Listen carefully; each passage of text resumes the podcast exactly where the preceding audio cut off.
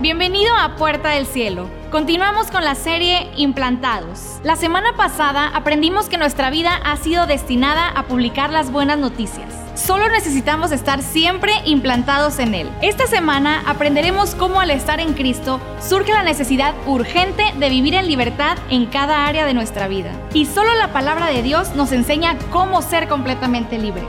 El tema de hoy es Viviendo Libre. Recibamos con un fuerte aplauso al pastor Edgar Treviño, quien nos trae el mensaje el día de hoy. Fuerte aplauso al Señor, al poder de su palabra y tome su lugar. Voy a tratar de avanzar rápido. Lo logré en el primero, aunque todos se rieron. Voy a tratar de hacer jajaja. Sí, sí, cómo no. Pero sí lo voy a lograr. Va a ver que lo vamos a lograr. Todos los textos lo voy a leer en la nueva versión internacional, en algunos lo voy a comentar, anótelo. ¿Cuántos toman apuntes? ¿Cuántos no toman apuntes? Gracias por la sinceridad, pero ahí está la puerta. No, se crean. Tome apunte, anote los versículos. Si usted lo puede cachar ahí en su Biblia, cáchelo si no lo ve, para poder ir avanzando rápido. Pero hoy usted va a recibir una administración que puede ser un parteaguas en su vida. Un antes y un después. La que dijo esa amén se lo va a llevar, los demás están despedidos. Usted puede recibir una palabra hoy que va a marcar un antes y un después. Vaya al Evangelio de Juan capítulo 8, verso 31 y 32. Dice, Jesús se dirigió entonces a los judíos que habían creído en él. ¿A quiénes? A los que habían qué? Creído en él. ¿Cuántos creen en Jesús? Esta palabra aplica para usted. Si se mantienen fieles a mis enseñanzas, serán realmente... El que se mantiene fiel a las enseñanzas de Jesús, ¿cómo se le puede llamar? ¿Cuántos se mantienen fieles a las enseñanzas? Y el que esté mintiendo le caiga un rayo. Le dijo men, o sea, al revés el amén, ¿verdad? Lo regresó. Si se mantiene fiel, usted es llamado discípulo. Y dice la palabra, ¿qué dice Jesús? Conocerán. ¿Quiénes? Aquellos que siguen la enseñanza, que conocen a Jesús, conocerán la verdad. Jesús es la verdad revelada. Conocerán la verdad y la verdad los hará. La verdad los hará libres. Y la razón y el objetivo de conocer a Jesús, permítame tantito porque se me está apagando esta cosa. No, no es el diablo, es que necesito una nueva. Me decía, ay, el diablo pasó. No, ¿cuál diablo? Necesito, ser menos codo y comprarme una nueva. Ahí está. El objetivo, la razón por la que usted y yo decidimos conocer a Jesús es para qué. ¿Cuál es el objetivo que Dios tiene que usted y yo le conozcamos? El objetivo que hoy esté sentado en una cómoda silla, escuchando una palabra. ¿Cuál es el objetivo? Que usted sea, que usted sea el objetivo que Dios tiene con su vida es que usted sea libre. Diga, Dios quiere que sea libre. Dígalo fuerte, Dios quiere que sea libre. Dígaselo que está ahí al lado derecho, al lado izquierdo, dígaselo. También los jóvenes que están muy calladitos, dígale ahí, pégale un codazo, dígale, Dios quiere que tú seas libre. Yo sé que está enojado con su esposo, pero también Dios quiere liberar a su esposo. Y por tal vez de usted. No, no es cierto. Dios quiere que seamos libres. Y suena algo tan sencillo, suena, algo, de verdad, tan, lo decimos tanto, pero tiene mucha profundidad. Dios quiere que seamos libres. Dios quiere que le conozcamos y profundicemos. Dios quiere que tengamos una condición diferente. La libertad es una condición que usted debe aspirar tener, pero también que usted debe saber que la puede alcanzar, que usted la puede obtener solo en Jesús. Entonces, si es una condición y es de suma importancia para Jesús, para Dios que usted la tenga, ¿qué significa ser libre? ¿Cuántos quieren ser libres? ¿Qué significa ser libre? ¿Quién sabe, pastor? Pero vamos a ser libres. Vamos a ser libres. Ya no ser esclavo. Fíjese bien, es, es correcta, es correcta. La única valiente que se atrevió a decirlo. Fíjese qué significa ser una persona libre, que tiene facultad, que tiene qué? Facultad significa que tienes autoridad, pero también tienes la capacidad de ejercer la autoridad. es una persona libre es aquella que tiene facultad para obrar o no obrar, para hacer o no hacer. Una persona libre tiene la facultad de hacer y no hacer. ¿Está de acuerdo conmigo? Quiero ver hombres casados, levante su mano. Ni modo, ya te casaste, levanta la mano, pues qué, ya. Levante la mano. Hombres, levante su mano. ¿Cuántos pueden hacer y deshacer en su casa?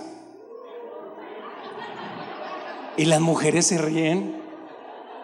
A ver, mujeres, levante la mano, mujeres, mujeres. ¿Cuántas mujeres pueden hacer y deshacer en su casa? Desde este momento la predicación se titula Cinco pasos para doblegar el orgullo de la esposa, recobrando la valentía y la hombría. Lo que los hombres conocen es la opresión. Mira, ya hay uno ya llorando en la esquina. No, espérate. Mire, conté el chiste porque ahorita se va a poner duro, ¿eh? Ríase, ríase que ahorita va a llorar. Ah, no me creyó, ¿verdad? Ser libre es una persona que tiene la facultad, mal ejemplo del matrimonio, después hablamos de eso. Ser libre es una persona que tiene la facultad de hacer y deshacer, autoridad y capacidades, no ser esclavo. Es lo contrario a ser esclavo, es lo contrario a ser preso. Y tome apunte de esto. Una persona libre es aquella que no se somete a las costumbres establecidas. Una persona libre es aquella que no se somete a qué? Costumbres establecidas. Una persona libre es aquella que no se somete a costumbres establecidas, es decir, no es subordinado. Nadie lo subordina. Y si para Jesús era importante que tú fueras libre, es porque no eres, es porque, ¿cómo te encuentra? esclavo, es porque nos encuentra presos, es porque nos encuentra sin la capacidad de poder hacer y no hacer, es porque nos encuentra con eh, características, costumbres establecidas gobernando nuestra vida, nos encuentra subordinados. ¿Está conmigo? ¿Le puedes bajar un poquito? Es que soy bien gritón. ¿Le puedes bajar un poquito el micro? Romanos 6.16 dice así, Romanos 6.16, nueva versión internacional. ¿Acaso no saben ustedes que cuando se entregan a alguien para obedecerlo, son esclavos de aquel a quien obedecen? Cuando tú decides obedecer a alguien, te conviertes en... Y dice Pablo ahí mismo, claro que lo son, ya sea de quién, del pecado que lleva a la muerte o de la obediencia que lleva a la... Si tú y yo decidimos ser subordinados al pecado, ¿qué sucede? llama la muerte. La condición que quiere Jesús es de libertad. Tú y yo no nos encontramos en libertad. ¿A quién estamos subordinados? ¿A quién? Según Romanos. ¿A quién? ¿A quién? ¿Cuántos pecadores hay aquí hoy? Ay, no levante la mano, no, no se exhiba. Todos somos pecadores. Si pecas, estás subordinado a. Si pecas, estás subordinado a quién? Al pecado. Aquí lo dice la palabra, lo dice Pablo. Si pecas, estás subordinado al pecado. El pecado lo que genera es una atadura. El pecado lo que genera es una liga. El pecado lo que genera es una condición de esclavitud. El pecado provoca que tú y yo hagamos lo que no queremos hacer.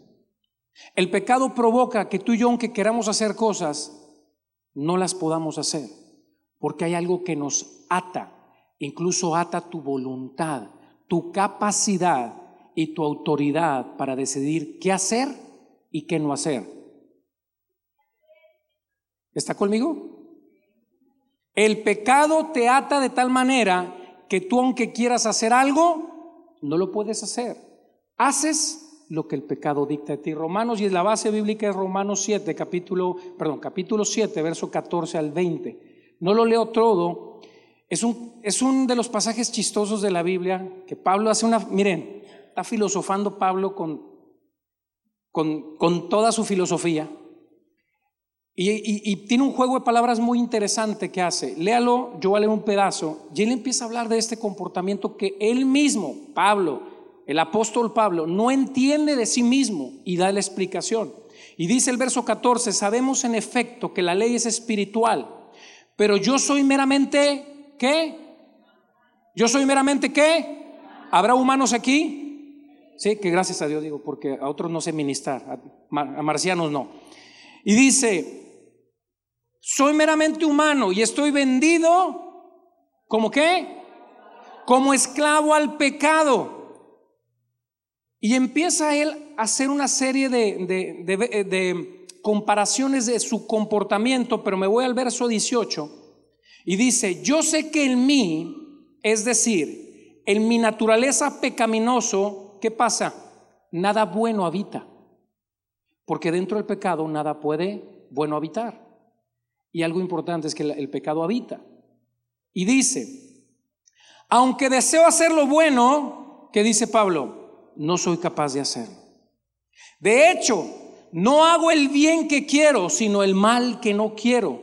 Y si hago lo que no quiero, ya le digo que esto es como una trabalenguas, yo no soy quien lo hace, sino el pecado que habita en mí. Diga conmigo, el pecado que habita en mí. No sé si logramos entender el, el, racional que tiene Pablo acerca del pecado. Él lo que dice en pocas palabras es, quiero cambiar, pero no puedo. ¿Cuántas veces usted y yo hemos tratado de cambiar nuestro carácter y no podemos? ¿Cuántas veces ha intentado cambiar un vicio y no puede? ¿Cuántas veces ha querido cambiar la relación en su matrimonio y no puede? ¿Cuántas veces ha querido cambiar la relación con sus hijos y no puede? ¿Cuántas veces ha querido cambiar la relación con sus, con sus eh, jefes y no puede? ¿Cuántas veces ha querido cambiar la relación con sus hermanos, con sus amigos y no puede? ¿Cuántas veces ha querido cambiar algo en su vida y no lo ha logrado? ¿Sabe cuál es el problema? ¿Cuál es el origen? El pecado que habita en mí. ¿Está conmigo? El pecado que habita en mí impide, me quita la autoridad de poder hacer y no hacer, porque el pecado decide qué hacer. ¿Sí está conmigo? Mire, estudia este pasaje de Pablo. Ahí está Romanos capítulo 6, da la revelación de cómo actúa el pecado. Pero esta es la revelación. Le dice, yo no puedo, hay una autoridad que el pecado tiene sobre mí porque decidí obedecer al pecado. Entonces controla mi hacer y no mi hacer. Quiero hacer algo y no me deja porque se hace lo que el pecado dice. ¿Está conmigo? Si está conmigo, yo le dije que después se pone un poquito. Acuérdese del chiste. Cuando esté allí, se acuerda del chiste. Mire, esto es algo serio.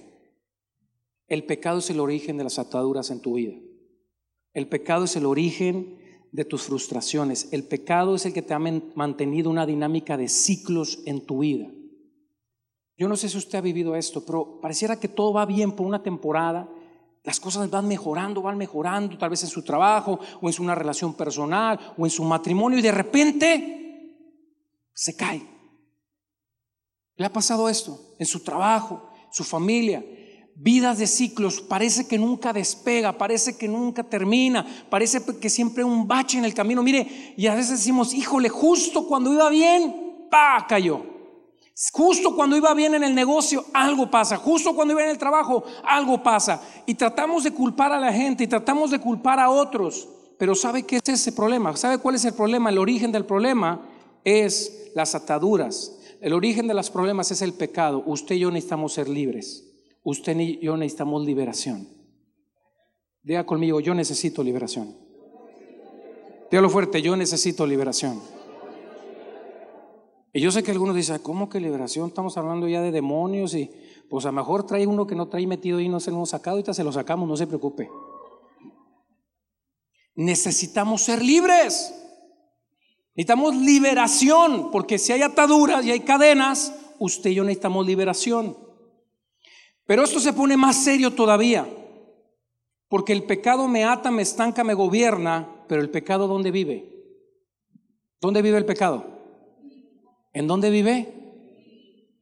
¿Y sabe qué, significa eso? Que usted puede cambiar de trabajo, usted puede cambiar de jefes, usted puede cambiar incluso de esposa, no se lo recomiendo. Usted puede cambiar de suegra o la manda lejos como yo. No, es cierto. Puede cambiar de amistades, puede cambiar lo que quiera, pero ¿sabe qué va a suceder?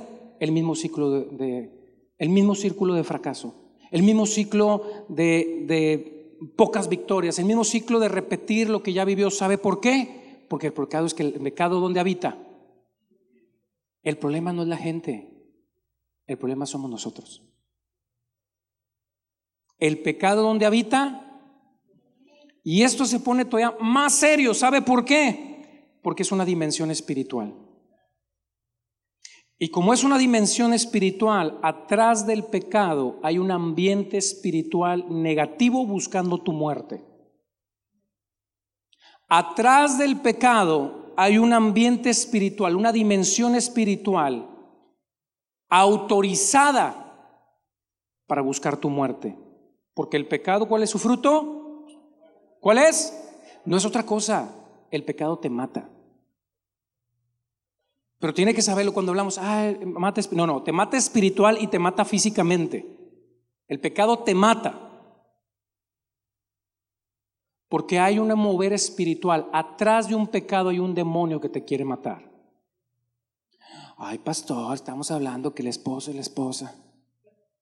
Atrás de un pecado hay un demonio autorizado legalmente para fastidiarte la vida y fastidiar la vida de tu familia. ¿Sabes por qué? Porque tú lo autorizaste.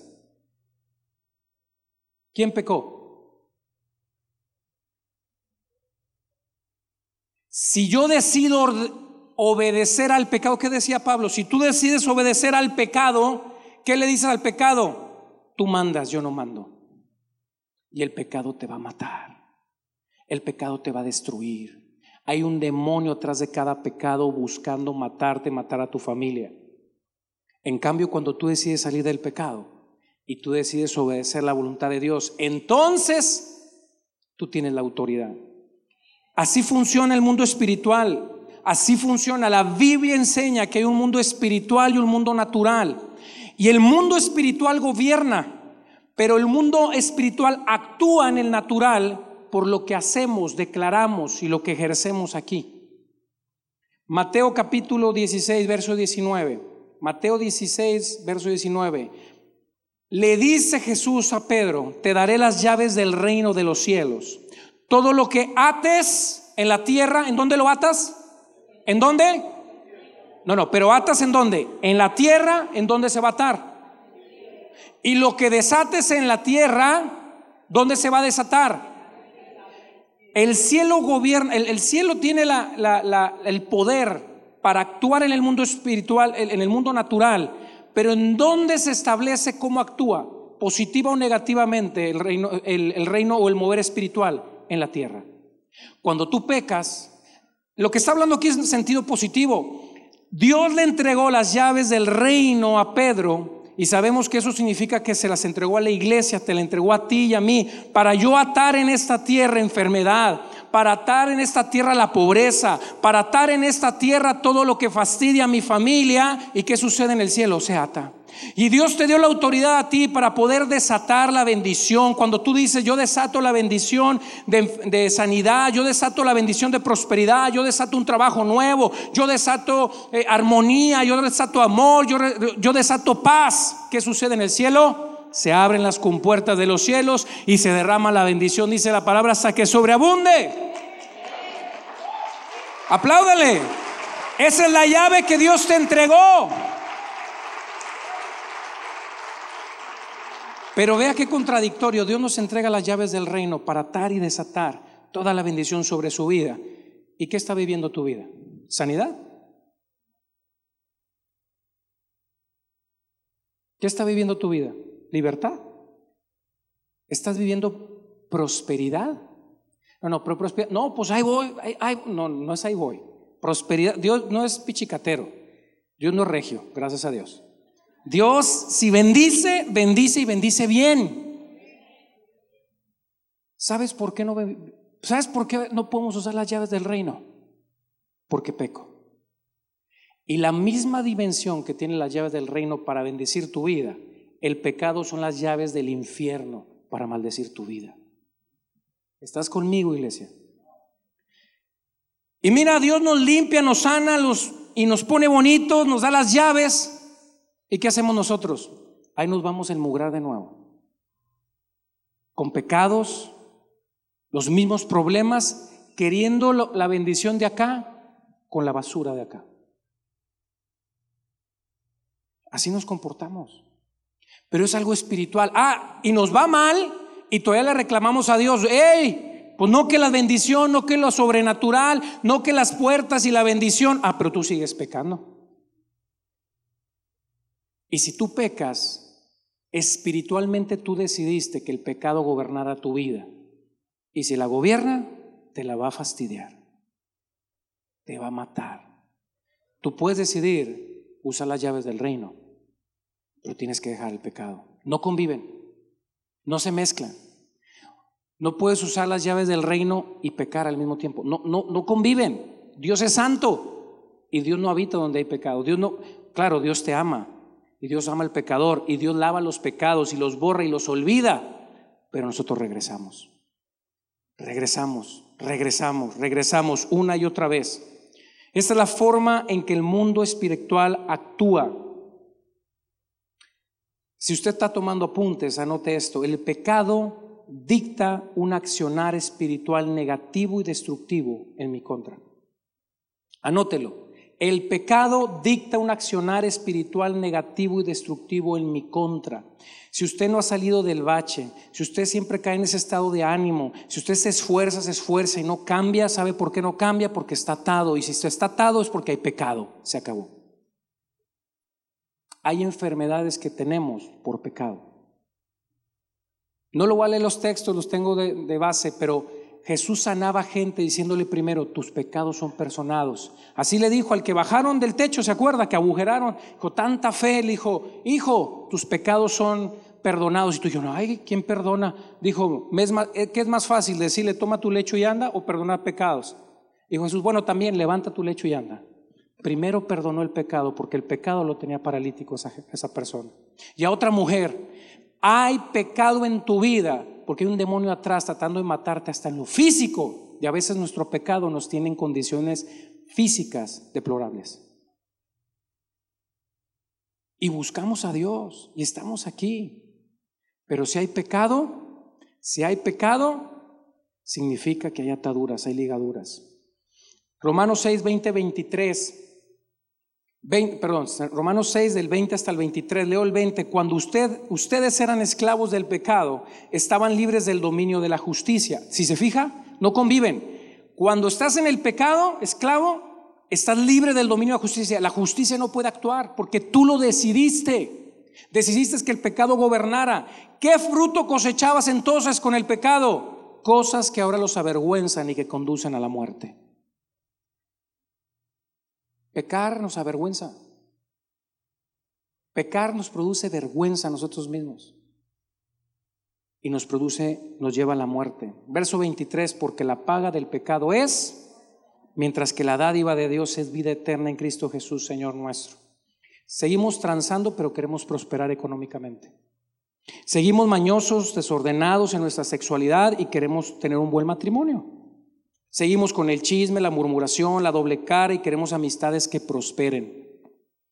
Cuando pecamos estamos permitiendo la opresión sobre nuestra vida. Cuando pecas permites la opresión en tu vida. Cuando pecas permites la opresión en tu vida. Si no prosperas no es culpa de Dios. Si no sanas no es culpa de Dios. Tienes que ver si no hay un pecado ahí si hay áreas de tu vida que todavía no le rindes a Dios. Y yo sé lo que va a pensar gente, mira, pues esta predicación, pastor, es para aquellos que no han, vienen por primera vez, nunca han rendido su vida a Dios, tal vez nunca han escuchado un mensaje como esto, pero yo lo escuché hace 20 años, mira, yo casi te puedo decir que soy de cuna cristiana, pero aún lucho con esto. Pablo luchaba con esto. Pablo, el apóstol, te lo está diciendo, hay cosas que no quiero hacer, las hago porque tengo que entregar el pecado. Si tú crees, y es cierto, hay gente que viene por primera vez y levantó su mano, mira, está espectacular que hayas venido hoy, porque hoy tu vida va a cambiar. Literal va a ser un antes y un después, porque hoy estás conociendo la verdad y la verdad te va a hacer libre. No vas a tener que batallar más con cosas en tu vida porque hoy se va a desatar una libertad aquí. Y eso que te perseguía, eso que te estaba atando, eso que te mantenía frustrado, triste, en enfermedad, lo que fuera, se va a ir en el nombre de Jesús y vas a quedar sano, libre, próspero. Tu familia va a salir adelante.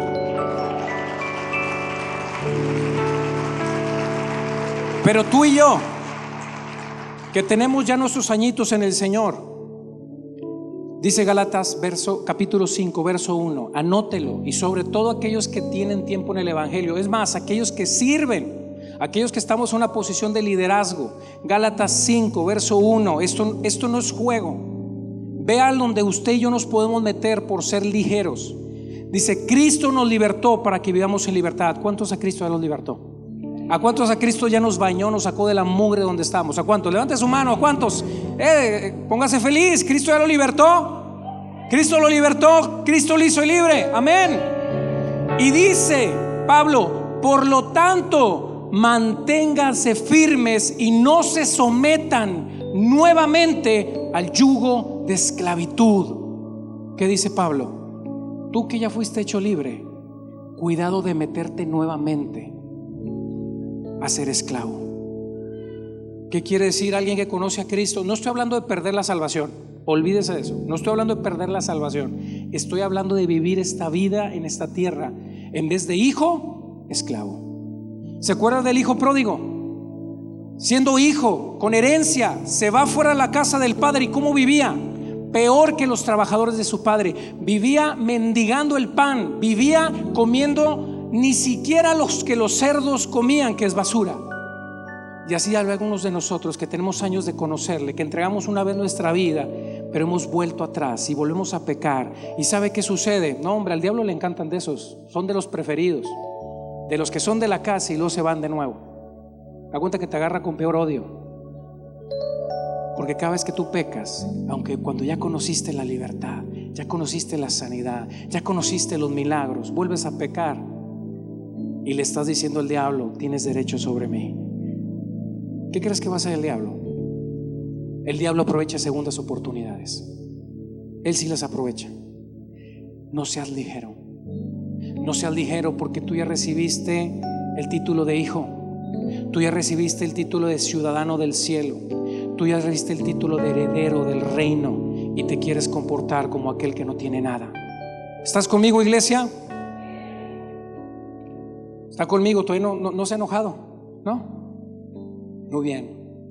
Todos los que estamos en este lugar debemos experimentar todos los días la libertad todos los días vivir en libertad, sin ataduras, sin nada que nos acompleje, sin nada que nos detenga, sin nada que nos avergüence, nada que te limite, alcanzar tu máximo potencial en Cristo Jesús. Si Él dijo que vas a prosperar, vas a prosperar. Si Él dijo que vas a sanar, no importa que diga, no importa lo que diga un diagnóstico médico. Si Dios dijo que eres sano, eres sano.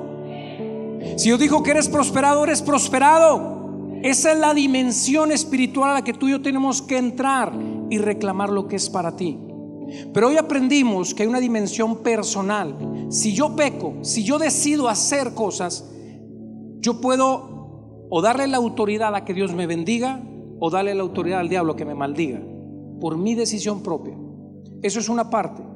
Pero hoy vamos a ver al menos dos cosas, dos dimensiones en las que no es un plano personal, es algo fuera, externo, que tú no controlas, pero puede influenciar a que la maldición, el pecado, esos demonios estén tocando tu vida.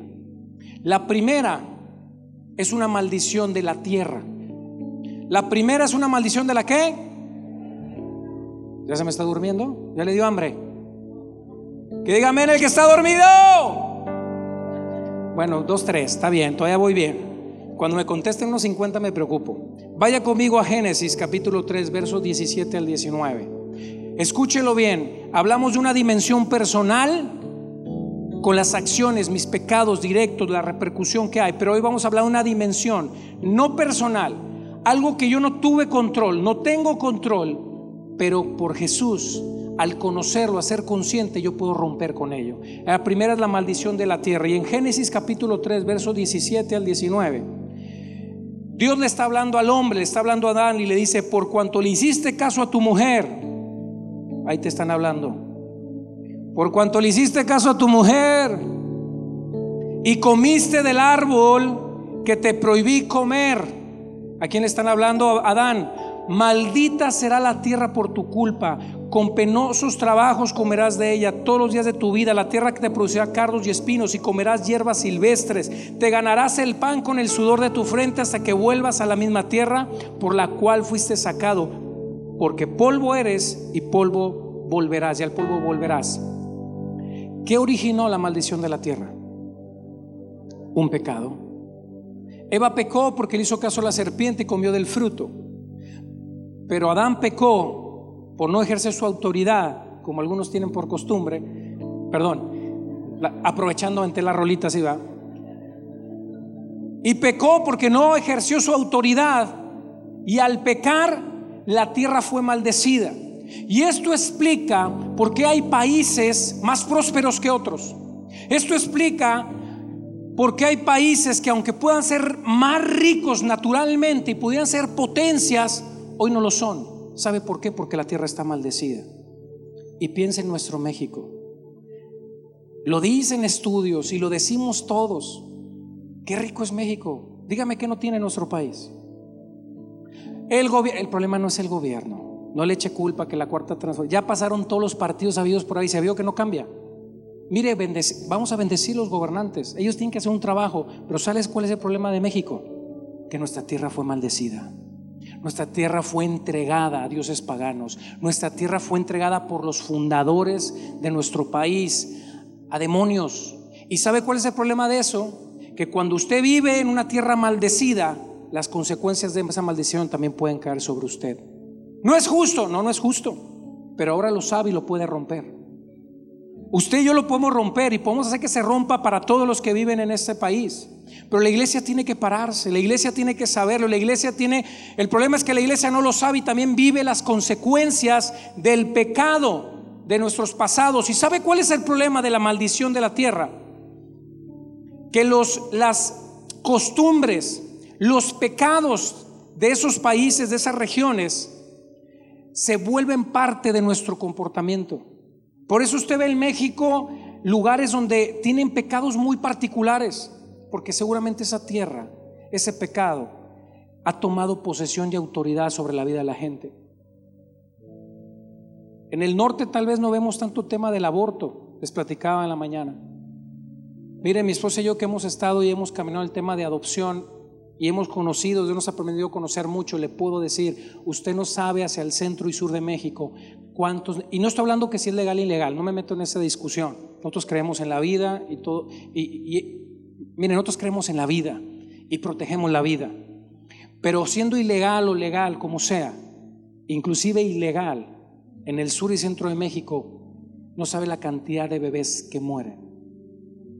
Nosotros fuimos a lugares y en una semana nos decían, mira, llegaban cinco o seis bebés recién nacidos, a este lo vendían en la calle, a este lo encontraron en un basurero, a este lo encontraron en, en una iglesia, a este lo encontraron... Y pues y tú te ibas al norte y tal vez no pasaba eso, esa parte. Pero ¿sabe por qué? Porque hay un demonio ahí. Hay potestades que tomaron lugar. Y el problema es que tienen autoridad y provocan que la gente vuelva a pecar. Y si vuelve a pecar, tienen más autoridad. Y más autoridad. Y más autoridad. Y más autoridad hasta que se vuelve una costumbre. Si la costumbre en esos lugares es, es machismo, el machismo se vuelve parte de tu vida. Si en esos lugares la, es el divorcio, son las muertes repentinas, es la violencia. Esos lugares la gente adopta esas costumbres. Nos platicaban ahora que está el tema de violencia en otros lugares, me decían, oye, pues ahora resulta, ahí tiene la persona cortados, desmembrados, y ahí al lado la gente vendiendo tacos. Imagínese la operación diabólica que hay, que una persona tenga un muerto ahí de una manera sanguinaria y tú sigues como si nada. Eso es lo que hacen los demonios. Y cada vez que sucede, la gente lo adopta. ¿Y sabe qué? Usted y yo siendo de Monterrey, siendo del donde sea, siendo de México, siendo de Nuevo León, siendo de la región en la que tú seas, tú puedes traer demonios que por herencia, y ahora sí una herencia maldita, actúan sobre tu vida y mi vida sin que lo sepamos y podamos hoy controlar con tus fuerzas, porque lo puedes controlar por la sangre de Cristo. Eso puede pasar, eso puede suceder y, a veces hasta nos hacemos orgullosos, ¿verdad? Decimos, no, es que yo soy de Monterrey. ¿Y aquí es lo de Monterrey? Lo de Monterrey, todos una bola de flojos, nomás nosotros jalamos. ¿Sí o no? Sí, pastor. Ya no quisieron contestar, ¿verdad? Somos una tierra orgullosa. Sí, tenemos cosas buenas, trabajadores, pero somos una tierra orgullosa. De verdad, pregúntenles a los del centro y sur. No, los del norte se creen que son de otro. Y lo adoptamos, lo apropiamos y creemos que así es. Usted no tiene por qué vivir las consecuencias de lo que un fundador, un antecesor, dictó sobre usted, sobre su vida. Usted es ciudadano del cielo, usted es hijo de Dios. Y si usted decide recobrar esa posición, usted su herencia no es la que Nuevo León le dé, su herencia no es la que Monterrey le dé, su herencia no es la que México le dé, su herencia vive en Cristo Jesús, Señor nuestro. Usted tiene herencia en el cielo. Herencia de vida eterna, de sanidad, de prosperidad. No importa lo que hicieron en el pasado. Usted tiene algo nuevo.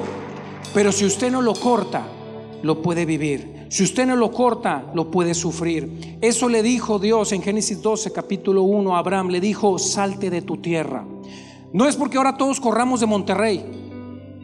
Dijo, salte de tu tierra porque él lo que le estaba diciendo es, tienes que romper proféticamente que tú sales de un lugar, que rompes con lo que te jala de ahí, con la maldición que tiene ese lugar. Tú y yo tenemos que romper con las costumbres, los vicios que nuestro país, nuestro estado, nuestras ciudades han impuesto sobre nuestra vida. Que esos demonios que operan de violencia, de inseguridad, de pobreza, de lo que sea, no puedan actuar en nuestra vida porque no somos ciudadanos de esta región, no somos ciudadanos naturales. Vivimos en Monterrey, pero somos del cielo.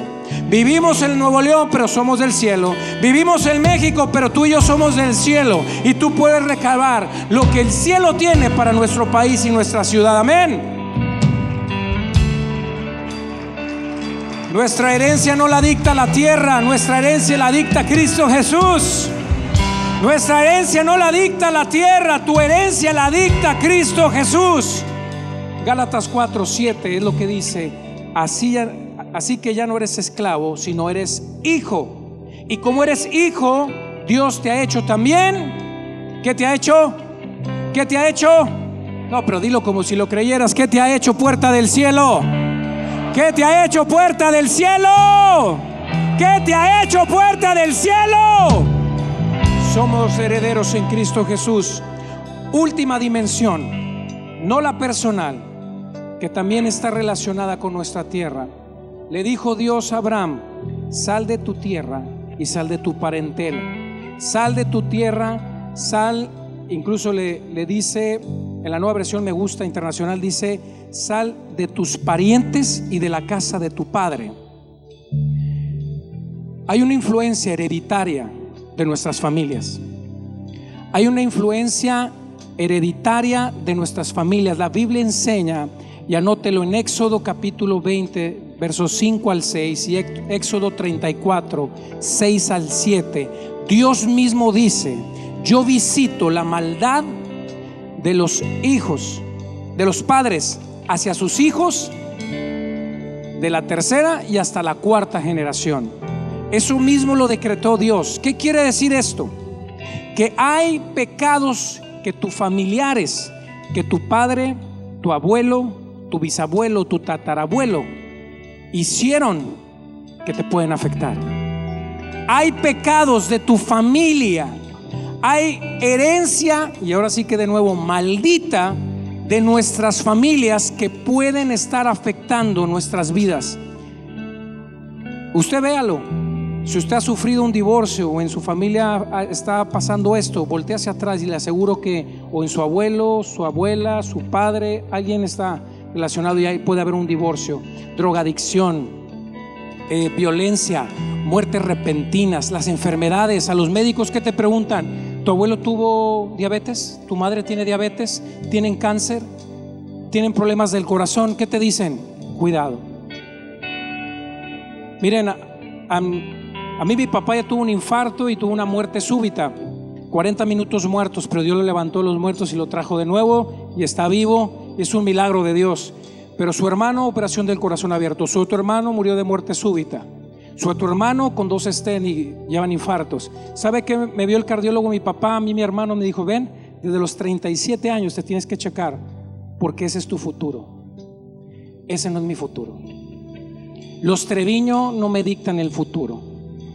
La enfermedad de mi padre, de mi abuelo, de mi tío, de mi tatarabuelo no va a dictar mi salud.